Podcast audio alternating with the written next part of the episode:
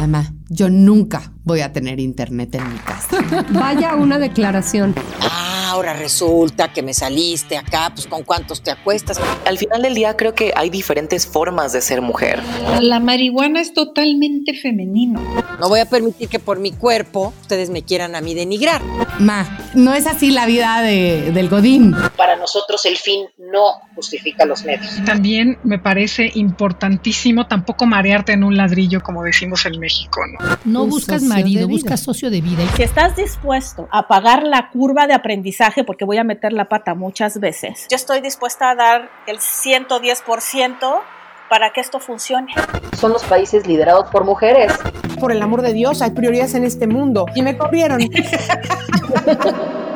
Porque en el mundo vemos mujeres que necesitamos escuchar las historias de aquellas que son un ejemplo a seguir. Mujeduría, historias que no sabías que necesitabas. ¿Cómo están todos? Soy Blanca Juana Gómez Morera, directora general de Expansión Publishing.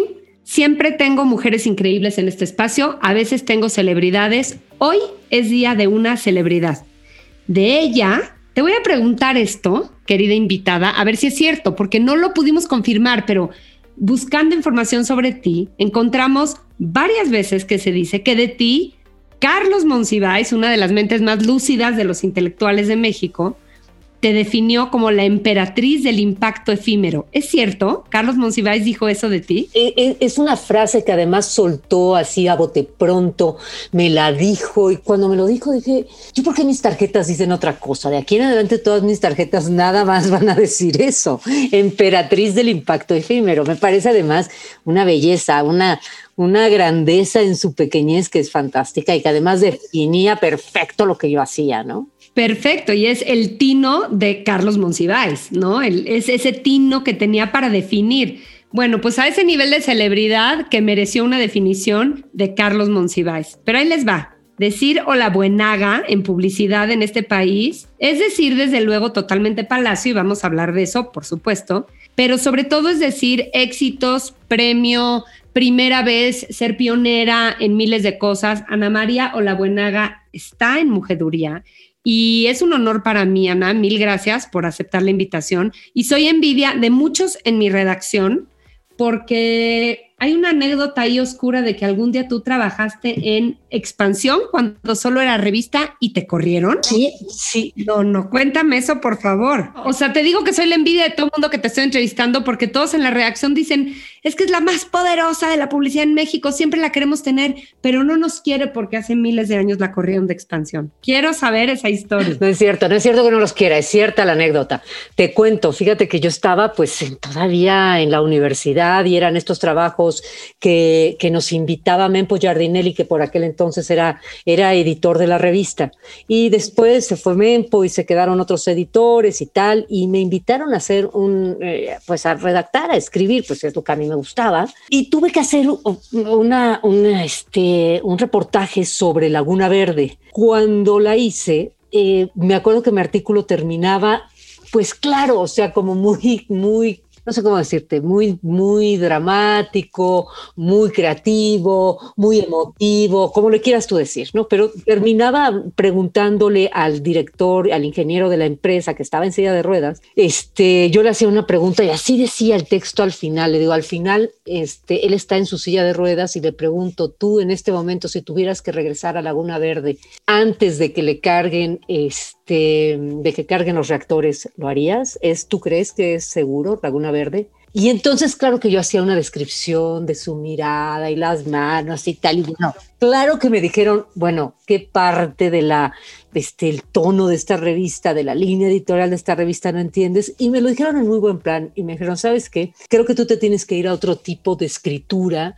Eh, te vas a, vas a sentir, no, no, no, no vas a llegar a lo, que esta, a lo que esta revista está esperando y creo que además te vas a frustrar. Claro que en ese momento yo dije, mm, Dios mío, mi vida está acabada. O sea, me están despidiendo de expansión, que era lo que todos los estudiantes de, de periodismo en la Universidad Iberoamericana aspirábamos. Era una revista y es una revista y es un este este pues un núcleo de medios muy importante y siempre lo fue. Entonces, pero sí. Oye, pero permíteme que yo disienta, o sea, eso es periodismo narrativo y meterle elementos de color a una crónica siempre es buenísimo. Yo no sé, yo siento que no te hubiera despedido. Bueno, a lo mejor es el momento, Blanca. También acuérdate que en ese, en ese momento, en esos años, yo todavía dudaba, no sé, o sea, estoy segura que no le pasa a un redactor ahora, en qué persona empezaba yo mi texto.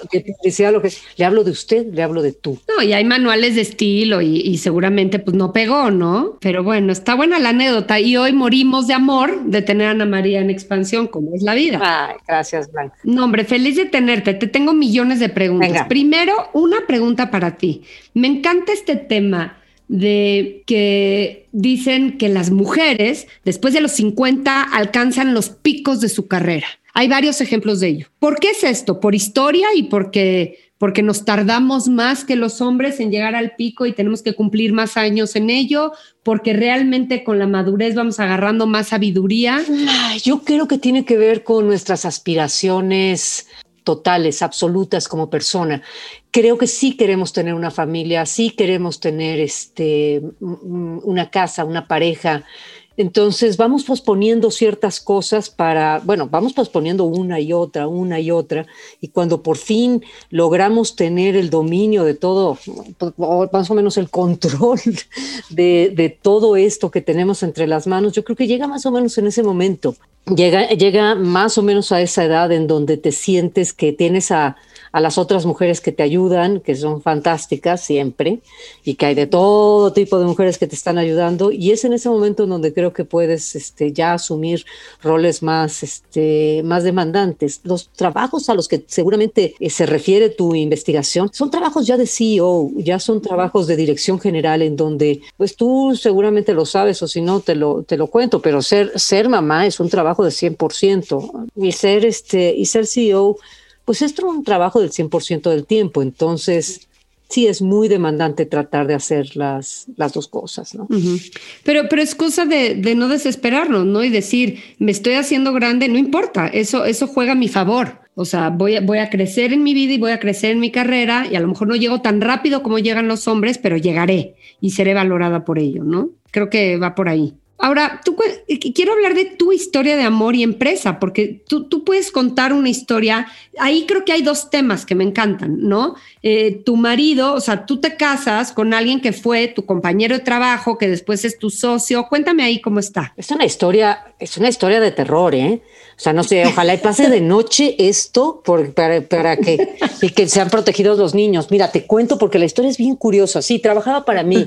Jorge trabajaba para mí, un redactor espectacular, un, este, un tipo muy creativo, muy inteligente. Realmente, yo siempre he dicho que raya en la genialidad y no es que me casara con él y lo descubriera, sino primero lo descubrí y de casualidad me casé con él. Ajá. Porque porque él trabajaba, trabajábamos juntos, me reportaba, y, trabajábamos, empezamos a trabajar como dupla y funcionaban las campañas, este, pues de una manera espectacular. Hicimos campañas internacionales y tal. ¿Estaban trabajando juntos en Leo? En Leo Burnett, exactamente. Ok, ok.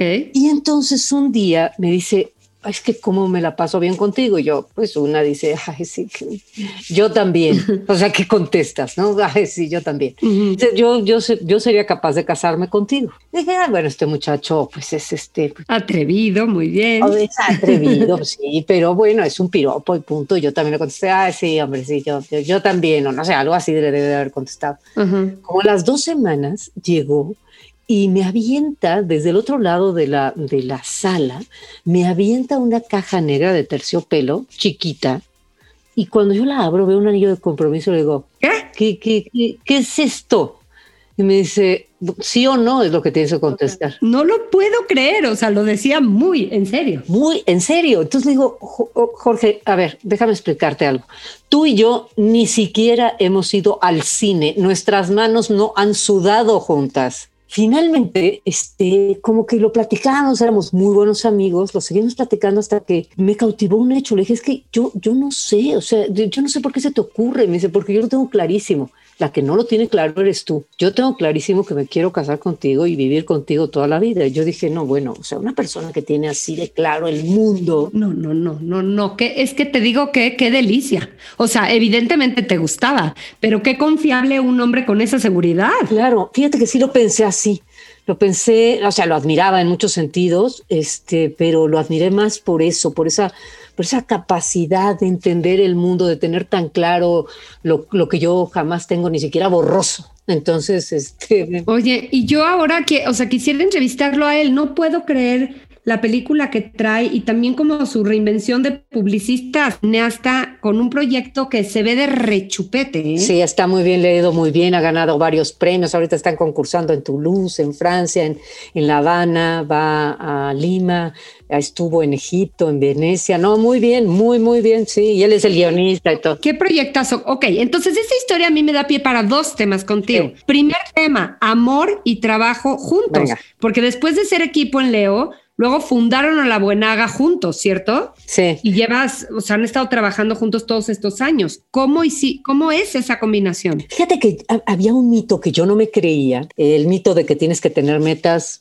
para mí no funciona. Yo creo que la vida es correr todo el tiempo este, y llegar lo más rápido que puedas a todos los destinos, a todo, llegar al destino final lo más rápido que puedas, este, seguir corriendo todo el tiempo, correr, correr. Bueno, esa es una. Pero la otra la otra es que la vida se separa en personal y profesional y, yo no me veo con cajones. Ay, coincido contigo. Sí, es como una mezcolanza, como que no es ahorita esto, ahorita esto, ahorita esto, todo es junto. Todo es junto, exacto, Blanca. O sea, o sea si, lo, si me entiendes, es decir, ¿cómo? Cierro ahora el cajón de lo personal, abro lo... No, es parte de... Yo soy la mamá que puedo ser porque tengo una vida profesional, porque hago lo que hago, y eres la profesional que eres porque porque soy la hija que soy, este, porque tengo una condición con, con mi madre como la tengo, porque tengo un hijo de la edad que tengo, por eso soy la profesional que soy. Entonces no entiendo y no creo en esa separación. A ver, pero yo te voy a decir que yo coincido contigo porque a mí siempre me ha pasado que no, no, no he trabajado nunca con mi pareja, pero con mi ex marido antes y ahora con mi novio hablo muchísimo de trabajo. O sea, soy un ser profesional también en lo personal, ¿no? Porque dicen, es que no hables en la cama o en las comidas, no hables de trabajo. No, a mí no me sale. Yo soy todo en todos lados, pero sí tiene que haber ciertos retos o algunas reglas, ¿no? Para o sea, nos vemos en todos lados, estamos juntos en todos lados, nos conocemos defectos, virtudes en todos lados, o de plano no las hay y es pura intuición de conducta. Yo creo que es intuición, es amor, es espacio, es darle al otro el espacio, el entender el entender cuando hay un espacio un poco más, este, más íntimo, que tenga que ver con más con un sentimiento del otro.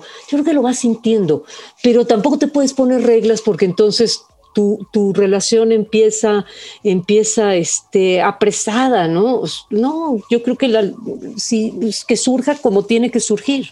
Entonces, no hablo mucho de trabajo y a veces no, y a veces hablamos de teatro y de cine y de series y de, de, de lo que sea que haya que hablar, ¿no? Este, no, y fíjate que también ayuda que es un tipo muy, este, Jorge es un tipo con el cual llevo tratándome de pelear los últimos 26 años y no lo logro. No, no, no Ay, qué padre. Eh, yo, yo no le pongo límites ni, ni, ni pongo este, geografía en la relación. O sea, dejo que las cosas sucedan como tienen que suceder. Claro que hay veces de intuitivamente en que tú sabes que hay momentos en donde tienes que hablar de algo mucho más personal o de un sentimiento particular o, o de una necesidad que alguno de los dos tenga de, de, no sé, de cualquier cosa, ¿no?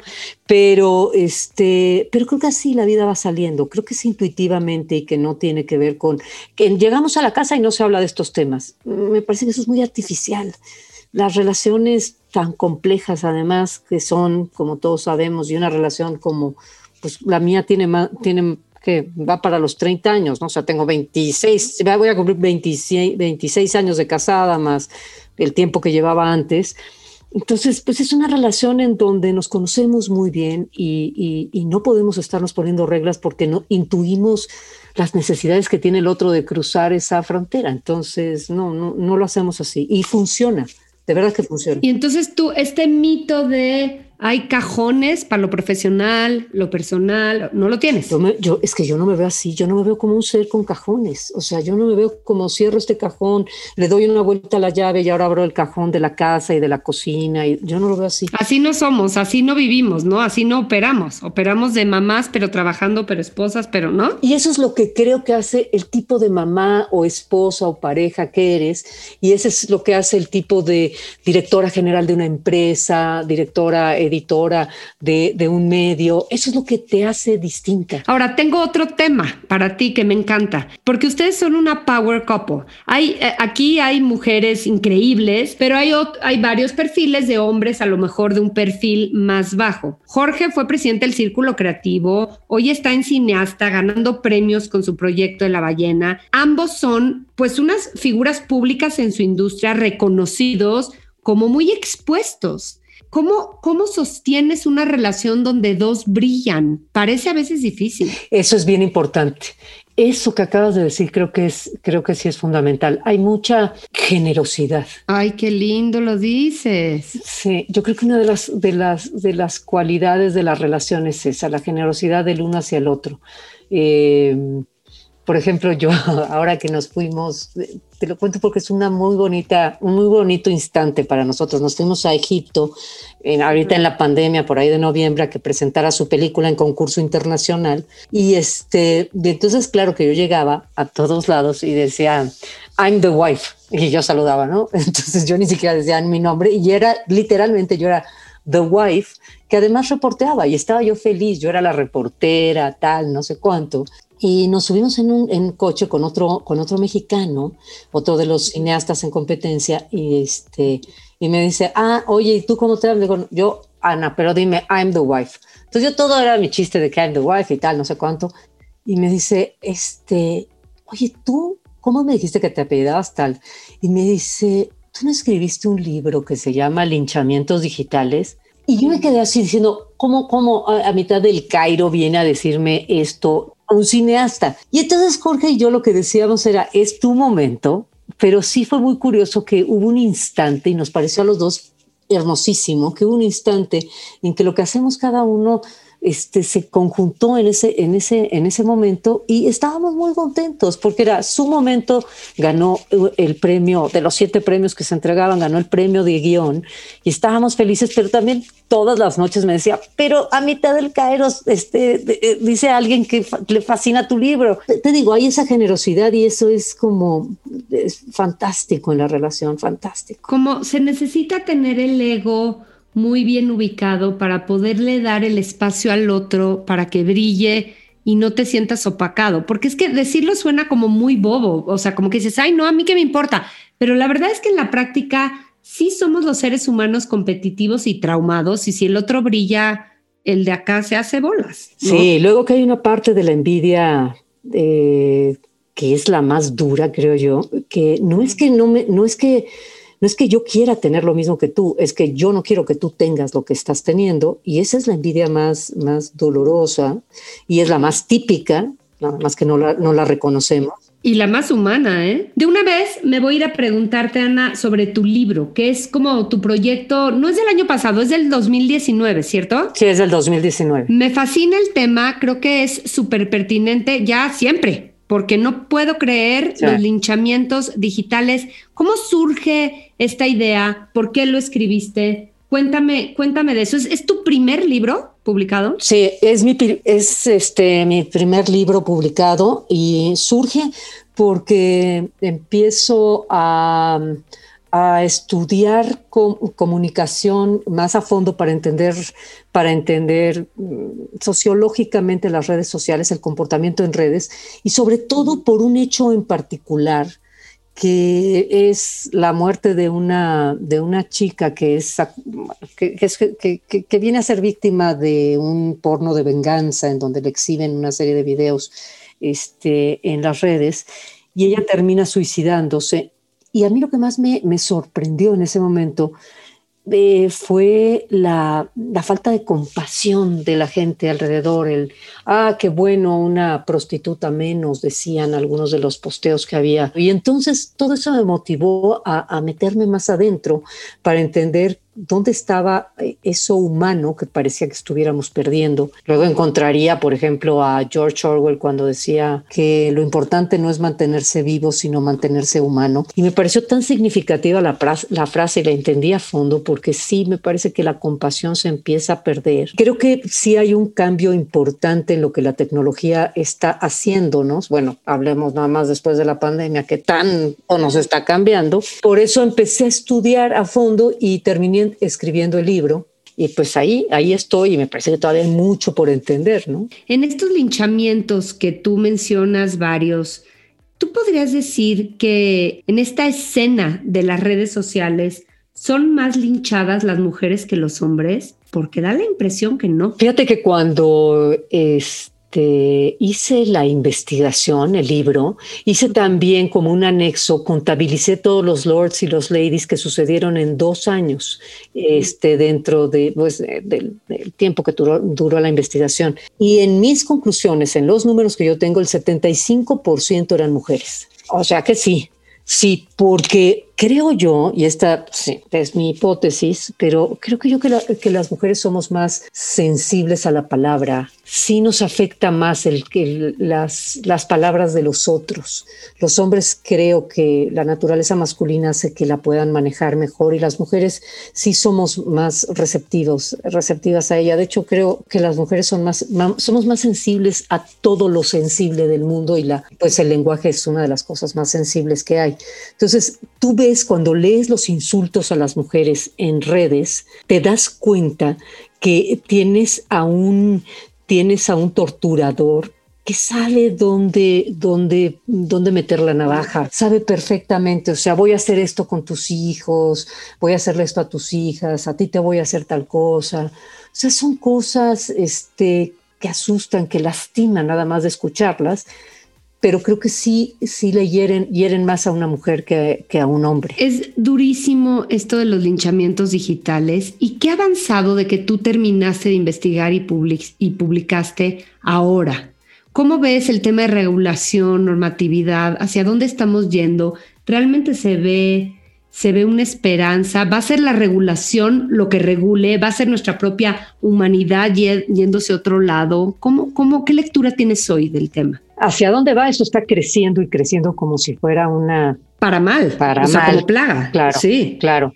¿Por qué? Porque las redes están creciendo, porque es un ente vivo que crece, que se hace cada vez mayor y que la convivencia entre tantas voces en horizontal pues la, convivencia está colisionando constantemente. Entonces, lo que estamos viendo es ahora este, micro linchamientos y estamos viendo un fenómeno nuevo, relativamente nuevo, de unos siete años, cinco años, que es todo el fenómeno de cancelación, cuyo mejor representante lo tienes en el caso de Donald Trump, cuando claro. lo bajaron de las redes, más de 100. ¿Cuál es tu postura de la cancelación? Este, fíjate que entiendo a las dos partes y creo que es, entiendo, entiendo a la plataforma diciendo lo siguiente, y te la pongo así, a ver tú qué harías, tú además que tú eres editora, tú trabajas en un medio y sabes este, de estas cosas. Tú estás viendo que en tus redes, estás viendo que hay una, y, y, no estoy exagerando, es una guerra civil lo que tú estás viendo, un enfrentamiento brutal y sabes que los enfrentamientos en tus redes se están desbordando a las calles y que hay muertos. Eso ya lo sabes porque ya lo has vivido en otras experiencias y sabes que se te va, se te está desbordando. Lo bajas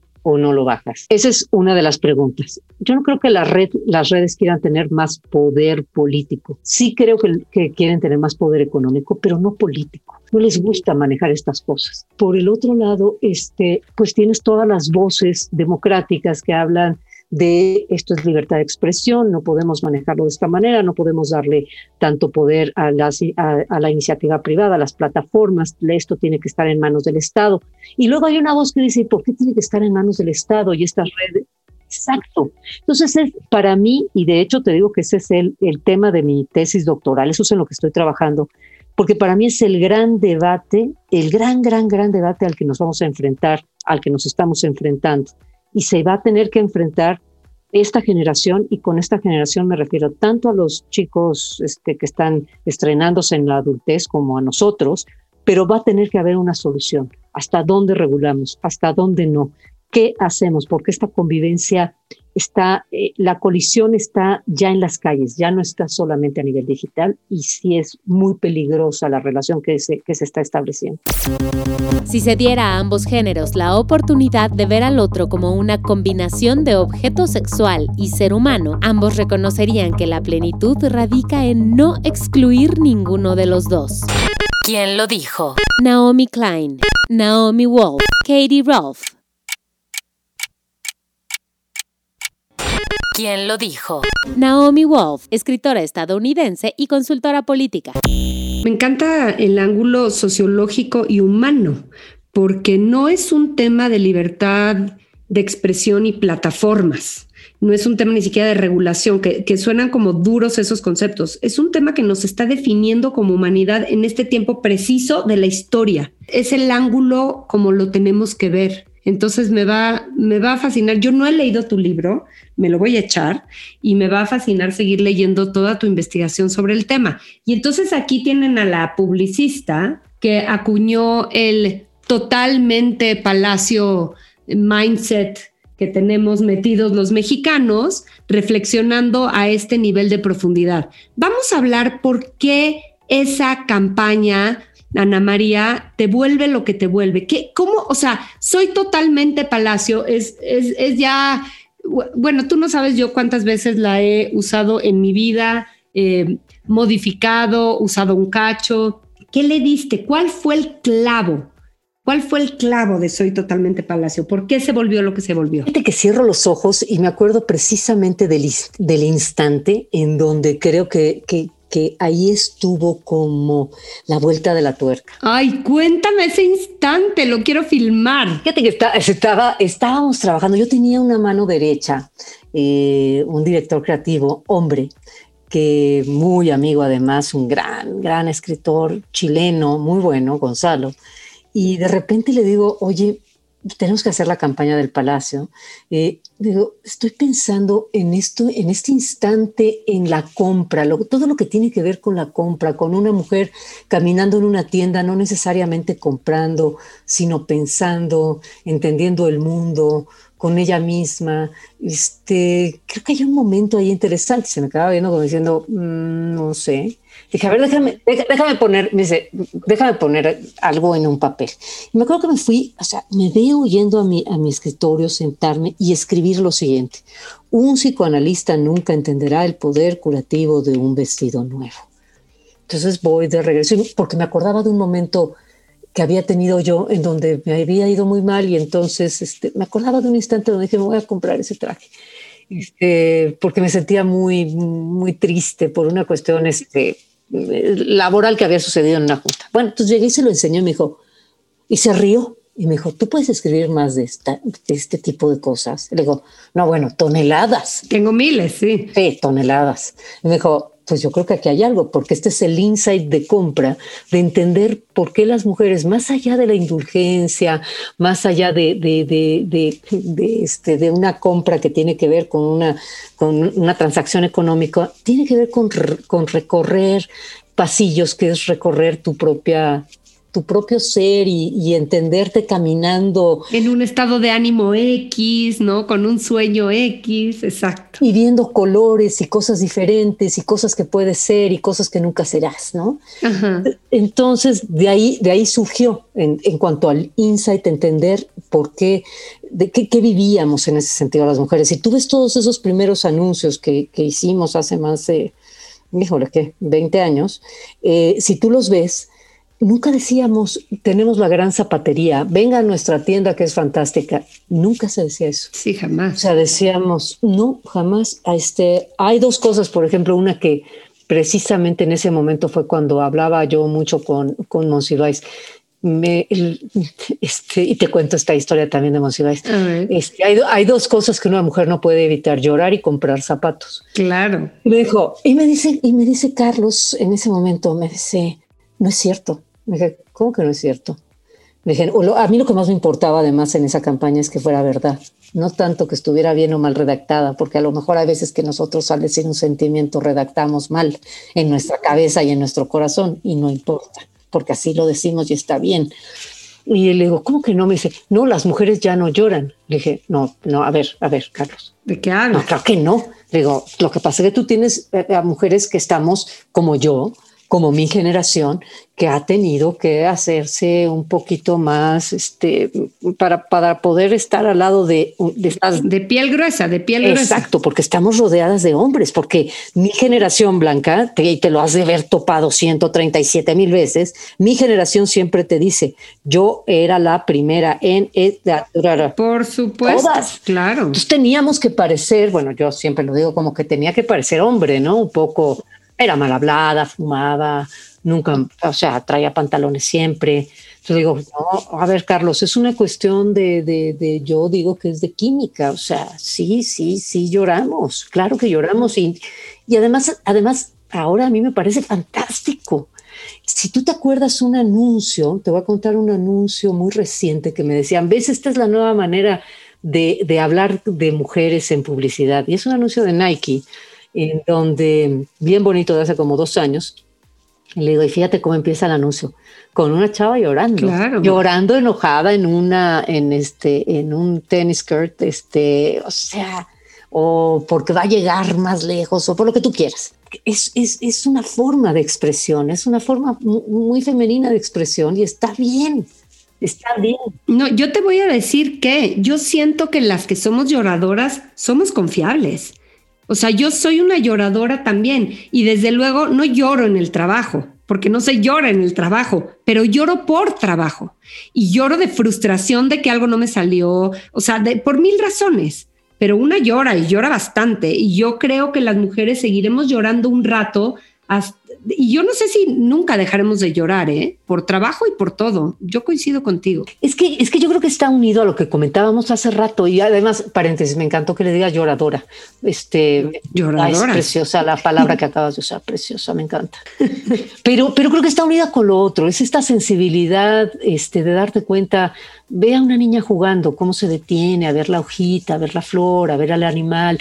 Es, es, tanta sensibilidad hacia el mundo externo, hacia el otro, que creo que finalmente termina, como decíamos hace rato, para, para otras cosas, pero también en el cuerpo sucede, se nos termina desbordando y está bien. Yo creo que va subiendo por el estómago y te sube hasta un lagrimal y se desborda. Yo creo que sí pasa. Me encanta, me encanta y me parece como dices, tan femenino el hecho de llorar y tampoco negativo, pues, o sea, es parte de nosotras. Ahora, vamos a hablar de esta publicidad. Tú has dicho mucho que hay, hay publicidad que se crea para ganar concursos y hay publicidad que se crea para llegar al consumidor. Y llegar al consumidor quiere decir llegarle, como en este caso, a nivel de insights que, que te llega clarísimo porque te llega al corazón Tú con esta te aventaste la que gana concursos, la que llega al consumidor, la que todo. Eh, tú creas desde que creas, y, lo hablo porque aquí hay, hay mucho marketero y el marketing hoy en día es tan sofisticado, pero en fin,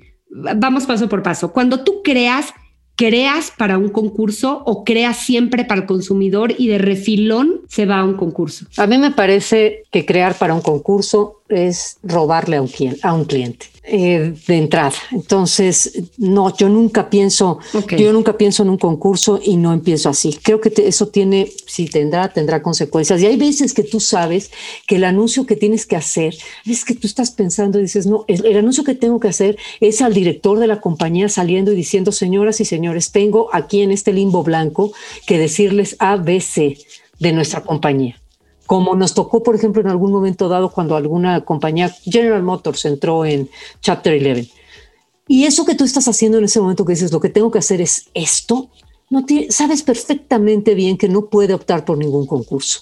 Y no se puede trabajar pensando en un concurso porque es entonces que te estás tratando de dar voz a ti mismo y no de darle voz a la marca, a la causa, a la persona para la que estás trabajando. Y por eso te digo que eso es un ladrón está robándole el espacio de la voz del otro para dársela a sí mismo. Por eso estoy totalmente en contra de ese trabajo que empieza por los concursos. Tienes que... vendrá por añadidura los premios. Sí, si llegan, llegarán por, por añadidura y porque lo encontraste de una manera muy original. Pero te insisto, hay veces que tú tienes que salir, por ejemplo, en este momento de la pandemia, en este momento de las vacunas. Yo no voy a tratar de ser, de, de enrollarme. Yo tengo que salir a decirle, señores, las vacunas que vamos a estar poniendo van a ser en tal lugar. Voy a ser informativa y clara. Entonces tienes que darle la voz al, al tema del que estás hablando a la causa de la que estás, este, a la que te estás refiriendo. Entonces yo empiezo por ahí, yo empiezo por el otro, empiezo por el consumidor, por el cliente, por el, escucha, por, como toda la comunicación creo que tiene que ser, Blanca, empieza, y eso tú también lo sabes, empiezas de afuera, empiezas desde el otro, o sea, te dejas a ti misma en el quicio de la, de la ventana y empiezas a oír a, al otro, al que está afuera, y es, y es con el otro que empiezas a, redactar y hacer la, la, creatividad y la comunicación. ¿Cómo, cómo vives tú esta evolución en publicidad y marketing hoy en día? Eh, se ha dicho mucho que la mercadotecnia tiene que ser emocional, por esto que estamos diciendo, tienes que considerar al otro, a sus circunstancias, su tiempo, y así es como más efectivamente le llegas. Pero estamos hablando de que hoy en día hablar de marketing es hablar de KPIs, de performance, de una bola de métricas, de una bola de cosas que no sé qué tanto empantanan esta cosa tan tan elemental del marketing que es la comunicación humana. Sí, en todo lo que acabas de decir tienes razón y creo que estás tocando, bueno, el punto más sensible de, la, de dónde está la comunicación comercial en este instante. Porque por un lado, efectivamente, y siempre he pensado que este, la comunicación tiene que ser emotiva. Es la manera de conectar con el otro, es que el otro te sienta y conectar corazones es lo más importante que logra la comunicación. Eso por un lado. Y estoy de acuerdo que tenemos ahora una, una serie de herramientas que nos dan, nos dan mucha información, pero la información que estamos obteniendo, eh, yo recuerdo haber visto una investigación hace poco, antes de la pandemia, porque sí me acuerdo que estábamos sentados alrededor de una mesa, y decía que el 89% de los CEOs, era una investigación hecha como en, supongo que alrededor de unos mil CEOs que, que, habían hecho, la gran mayoría de ellos pensaba que necesitaba más información de la que estaba teniendo, más datos. Pero la otra cosa es que la inmensa mayoría de ellos también pensaba que no sabía qué hacer con la información. Por supuesto, miles de datos y qué hago con los datos, ¿no? Claro, tienes que, entonces te regresas al, al paso uno. A ver, regresémonos al corazón y ver cómo vas a conectar.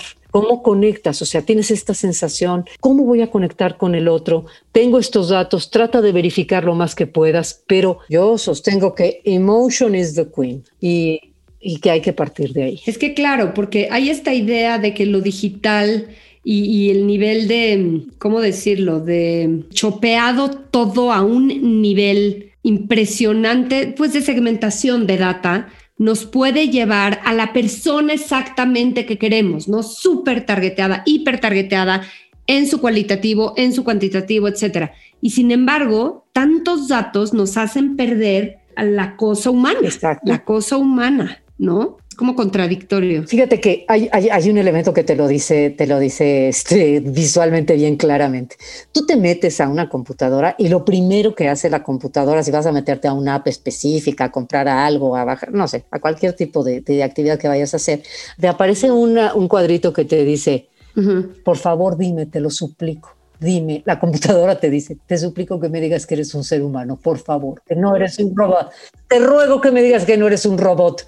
Entonces ya le dices, no, te lo juro que no soy robot. No estoy segura, estoy sufriendo. A ver, dime dónde están los semáforos. ¿Entiendes dónde están todos los semáforos? Y en ese instante en donde la computadora te dice, necesito que me digas que eres un ser humano, porque al final del día ¿Qué es lo que va a suceder? Las personas son las que van a comprar cosas, las personas son las que van a dar opiniones este, en, una, urna. Al final las personas son las que hacen las cosas y no los algoritmos por eso este, te piden tantas veces que les digas que eres un ser humano, eh, a, mí, a mí me conmueve, porque al final del día la comunicación, por más algoritmo, por más programática que haya, por más data, al final lo que necesita es otro ser humano conectado porque necesitas que ese ser humano haga cosas bien importantes, decisiones bien importantes, que la computadora no va a hacer. Entonces, ahí estamos en ese instante, algoritmo contra, este, a ver, qué, ¿cómo, ¿cómo sería? Este, corazón mata algoritmo. Exacto. Interesantísimo el discurso y enseguida se nota que eres una persona de humanidades. Me encanta que eres eh, de una comunicadora, una comunicóloga como yo, todos tus estudios tienen que ver con humanidades. Eh, eh, tienes mención honorífica por la Ibero por, en maestría de comunicación, letras e historia política en LITAM, sociología y muy especialista, obviamente, en todo este estudio de redes sociales digitales. Y algún día tú querías hacer otra cosa cuando eras joven, antes de que supieras que ibas a ser la Ana María o la buena eh, titana de estos temas. ¿Tú en algún momento quisiste estudiar otra carrera y se te dijo no, para nada, vete para atrás? Sí, yo quería ser secretaria de Estado. ¿Qué tal? Y ni de broma porque eras mujer o qué? Tenía muy claro y fíjate que todas las personas que me dijeron no vayas por ese camino, no vas a lograr nada, todo mundo esgrimió este, el género como, como una limitante. Me dijeron, no, con, con el hecho de que seas mujer no vas a llegar. Busca otra carrera que sea más amable con tu género. Y lo peor de todo es que yo lo creí. O sea, yo dije, claro, tienen razón, tienen razón, no voy a llegar. No voy a llegar como abogada, no voy a llegar a ser la este, secretaria de Estado que me gustaría ser y, este, y no estudié Derecho precisamente por eso. Ahora, ah, y hablando de, de esto de, del yo lo creí, estamos hablando en tu área, hay muchas mujeres exitosas. ¿no? O sea, la verdad es que contra otras industrias, aquí digo, de entrada se habla de una brecha de género de solo 10%, cuando la general entre hombres y mujeres es, es enorme, ¿no? Eh, hay muchas mujeres muy exitosas en, publicidad y sin embargo el Círculo Creativo de México dice que todavía el 60% de las mujeres no se siente apta para pedir un incremento o no se siente apta para un puesto directivo. nos la tenemos que creer. El otro día platicaba con, con ellas porque me, hicieron el honor de que soy madrina de la primera generación de mujeres este, creativas en esta visibilización de, de mujeres creativas. Y les decía, a ver chicas, ustedes son las que se salieron del cuadro. Eh, en, en, mi época había, había y antes había mujeres muy destacadas que dijeron el cuadro es mío y punto y había grandes, grandes creativas que estaban, este, que estaban haciendo mm, cosas muy relevantes. De hecho, pues hay grandes nombres como la Chaneca Maldonado, este, muy cercana mucho tiempo a este gobierno, Teres Truca, hay muchas, hay, hay muchas mujeres que, que, que, lo hicieron y que, y que se sintieron dueñas del cuadro. Que, qué bueno que, está, que volvieron a decir, ok, me voy a visibilizar, voy a entrar dentro del cuadro, me parece fantástico. Este, pero sí, faltan muchas de, faltan muchas de visibilizarse y falta esta, esta nueva generación creo que lo está intentando en todos sentidos, lo está intentando muy bien eh, y lo está haciendo muy bien. Eh, están, están un poco más enojadas que, que, mi generación, como que no se nos ha dado eh, a las mujeres con la digamos, con, con, con, con, todos los elementos que teníamos para merecerlo. Entonces lo están, lo están peleando y lo están peleando, pero fuerte, y está muy bien que lo peleen así. Creo que nos quedamos, hubo un momento en que las mujeres se quedaron como en el departamento, y esto es lo que voy a decir, hasta ahora me está cayendo el 20 contigo, Blanca, y va a ser horrible que lo diga, pero, pero fíjate que lo que me doy cuenta ahora es que muchas mujeres no estaban en el departamento creativo y estaban más en el departamento de servicio a clientes. Lo cual, en el momento que tú ya oyes y ahora que, ahora que lo digo, me está, estoy entendiendo muchas cosas. Está, estábamos en un departamento este, más, pues eso, más de acompañamiento, y además el, el, departamento tiene un nombre brutal, que ya no sé, ya muchos no se llaman así, pero había pocas en el lado creativo. Pero no sé en qué momento alguien nos dijo que lo hacíamos mejor en ese otro departamento que también tiene grandes profesionales y nos lo creímos y nos creímos que éramos acompañamiento nada más. Creo que está cambiando afortunadamente. Afortunadamente, y lo que dices es clave, no es acompañamiento, podemos ser la principal, no la que acompaña en esta y en, en muchas otras. Quiero que me cuentes este episodio donde tú te vas de directora de Noble Darcy. Cuando tú dices totalmente Palacio, esa es la campaña que desde luego me volvió, pues me, me llevó al súper estrellato y esa campaña te llevó a dirigir una empresa. Tú finalmente estabas creando siempre y te tuviste que meter en el tema de pues romperte la cara como una manager, entrarle a los problemas, etcétera, etcétera. ¿Cómo es esa experiencia y, qué tanto qué tanto la recuerdas? Evidentemente con lecciones miles, me imagino, pero como algo que te gustó que sucediera o que se atravesó en tu camino? ¿Cómo fue? Sí, no, es, es, es, un momento bien importante en mi carrera profesional porque con el cariño que yo le tenía al Palacio, es más, cuando José Alberto, el dueño de la agencia, me dijo, Ana, ya tomaste la decisión de irte, Sí, porque es un movimiento vertical y porque creo que es una oportunidad importante y porque ahí te va Blanca, porque es la primera vez que le van a dar un puesto a una mujer mexicana de dirección general en una transnacional. ¿Cómo decirle no? ¿Cómo decir no? Entonces le dije, pero fíjate, ¿cuándo, ¿cuándo, te vas a ir, Ana? Le dije, yo me voy a ir el día que te entregue toda la campaña del Palacio terminar. Ese va a ser el día. Y así fue. Entonces, llegar a, a Noble Darcy como directora general, pues sí fue, o sea, es entrar en una oficina en donde sabes, y eso pasa en el momento en que cruzas el dintel de la puerta, en donde dices, esta es la última puerta. Si alguien tiene algún problema, si detrás de esta puerta no, lo no encuentra la solución, no hay otra puerta. Entonces estoy en la última puerta. Dios mío. Y en el momento, sí, y eso sí, eso sí me, me, cayó como la losa del pípila. Claro. Dije, ay Dios, ok, va, hagámoslo. Y este, y me acuerdo, y cuento esta historia porque es muy reveladora. Yo tenía eh, un jefe eh, brasileño que, se, que vivía en Brasil. Entonces, el día que me, ya me contrata y tal, llego y le digo, oye, a ver, Paulo, sabes muy bien que yo nunca he sido directora general, vengo a ser directora creativa general de una agencia, o sea, coach creativo general, pero no directora general, manager. Le digo, ¿cómo quieres? que son otros retos, claro. Son otros retos. Le digo, ¿qué, quieres que haga? Este, ¿Cómo quieres que te reporte? ¿Cómo, eh, qué, es? ¿Qué hago? Entonces, este, y me dice, ay, sí es cierto que no te he explicado eso. Bueno, a ver, este, mira, te voy a explicar. Esta llave es la llave de la agencia. ¿ok?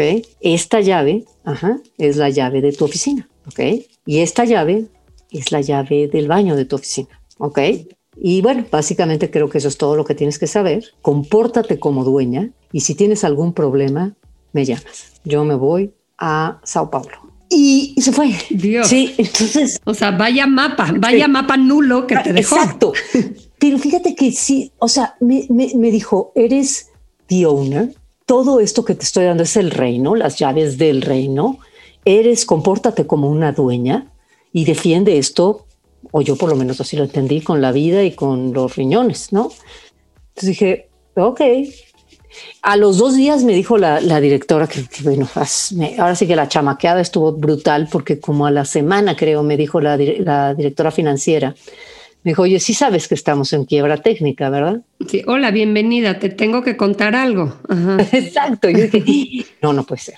Entonces, digo, fue un momento brutal, terrible de decir, bueno, hay que sacar adelante esta compañía cuanto antes y, eso, pues, decir, pues como si fuera la mía, como si fuera mi empresa. Vamos, adelante, vamos a sacar esto adelante. ¿Sabes qué me encanta? Porque tú no tenías una carrera en ser manager, seguramente no tenías idea ni con qué se comían esos primeros reportes que te enseñó esta mujer financiera. Me, me siento identificada contigo en otros momentos de mi carrera, pero lo que te queda muy claro es, me encanta el concepto del ownership, ¿no? Esto es mi problema y como pueda, con la creatividad y los recursos que tenga, lo asumo y lo resuelvo, me cueste lo que me cueste. Y con la creatividad que tenías para crear campañas, seguramente abordaste la empresa tampoco tenías nada que perder, ¿no? Todo era para arriba. Exacto, lo que estás diciendo es exacto. Se nota que lo has, que has pasado por ahí, tú también. Pero te voy a dar, es que me, acordé de, como a los seis meses regresó Paulo y me dijo, ¿cómo vas? Pues tal, no sé qué tanto, ¿cuál es lo que más te cuesta? Le dije, pues mira, este, alejarme de mi área de expertise y la otra, de repente hay cosas que, que en finanzas que pues no entiendo, ¿no? Y me dice, Oye, este, te, voy a dar un gran consejo, Blanca. Ve nada más el consejo que me dio mi jefe, que era un tipazo. Ok, se, firmaban en aquel entonces todos los cheques. Yo firmaba la semana, pues, haz de cuenta que alrededor de unos 100 cheques mínimo, ¿no? Entonces me decía, ok, tú se va a sentar todos los, todas las semanas, el contador principal se va a sentar enfrente de mí, de ti, o a lo mejor el director de finanzas se va a sentar enfrente de ti y te va a presentar los cheques. Tú vas a hacer lo siguiente, Ana uno, dos, tres, vas a firmar y en el cuarto se lo avientas, bueno, no se lo avientas, pero se lo arrogas y dices, este está mal. Y así te sigues, uno, dos, tres, cuatro, cinco, este está mal. Digo, y me dice, va a funcionar de, dos maneras. Primera, va, se, va, se va a dar cuenta que sí te importa. Y segunda, te va a explicar para que te des cuenta que está bien. Y conforme esa persona te vaya explicando, vas a aprender lo que te falta saber de finanzas. Y yo dije, no puede ser. O sea, es genial el consejo, genial. Y entonces lo hice y lo hice y dije, a ver, lo voy a poner a prueba, digo, esto está mal. me decía, no, pero mira, acuérdate, porque este es, este es el dinero que tenemos que pagar, porque es parte del préstamo de no sé qué, que nosotros tenemos. Entonces sí, iba aprendiendo cosas que, que no me, que, que, que, que, no, de otra manera no las hubiera aprendido. Ese, ese, ese consejo es uno de los mejores que me han dado en mi vida. Es buenísimo. Es que, y lo que te estaba diciendo es métete en el detalle, ¿no? Y, y, sí, sí, y es lo que tienes que hacer cuando algo no lo conoces.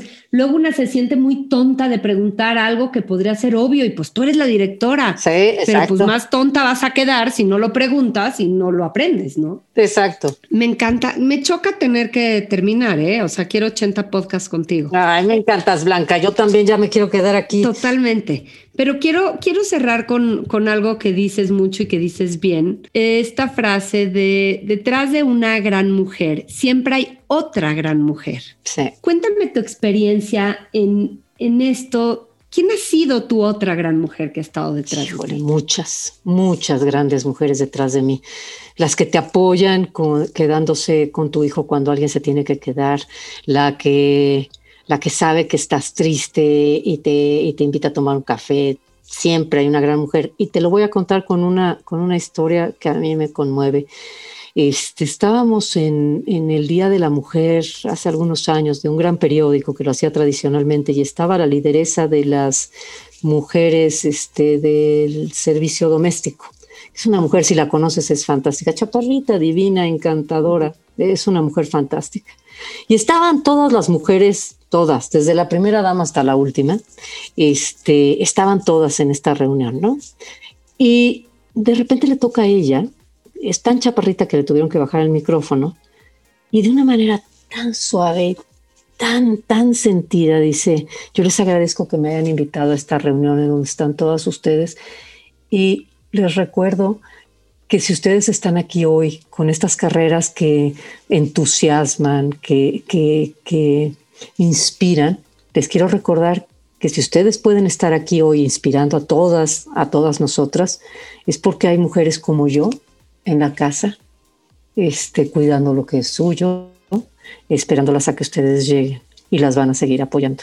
Yo dije en ese momento, yo, yo esta mujer, no, o sea, casi el, el corazón lo tenía en la garganta y decía, tiene toda la razón. Toda la razón, estoy chinita y es, o sea, primeras mujeres que no se ven, que no están en las entrevistas de las mujeres poderosas. Y todas, todas tenemos estas mujeres apoyando nuestro ser mujer en la empresa. Me fascina, ya tengo a mí muy pronta invitada a Mujeduría, ¿eh? Totalmente, me encanta. Invítala.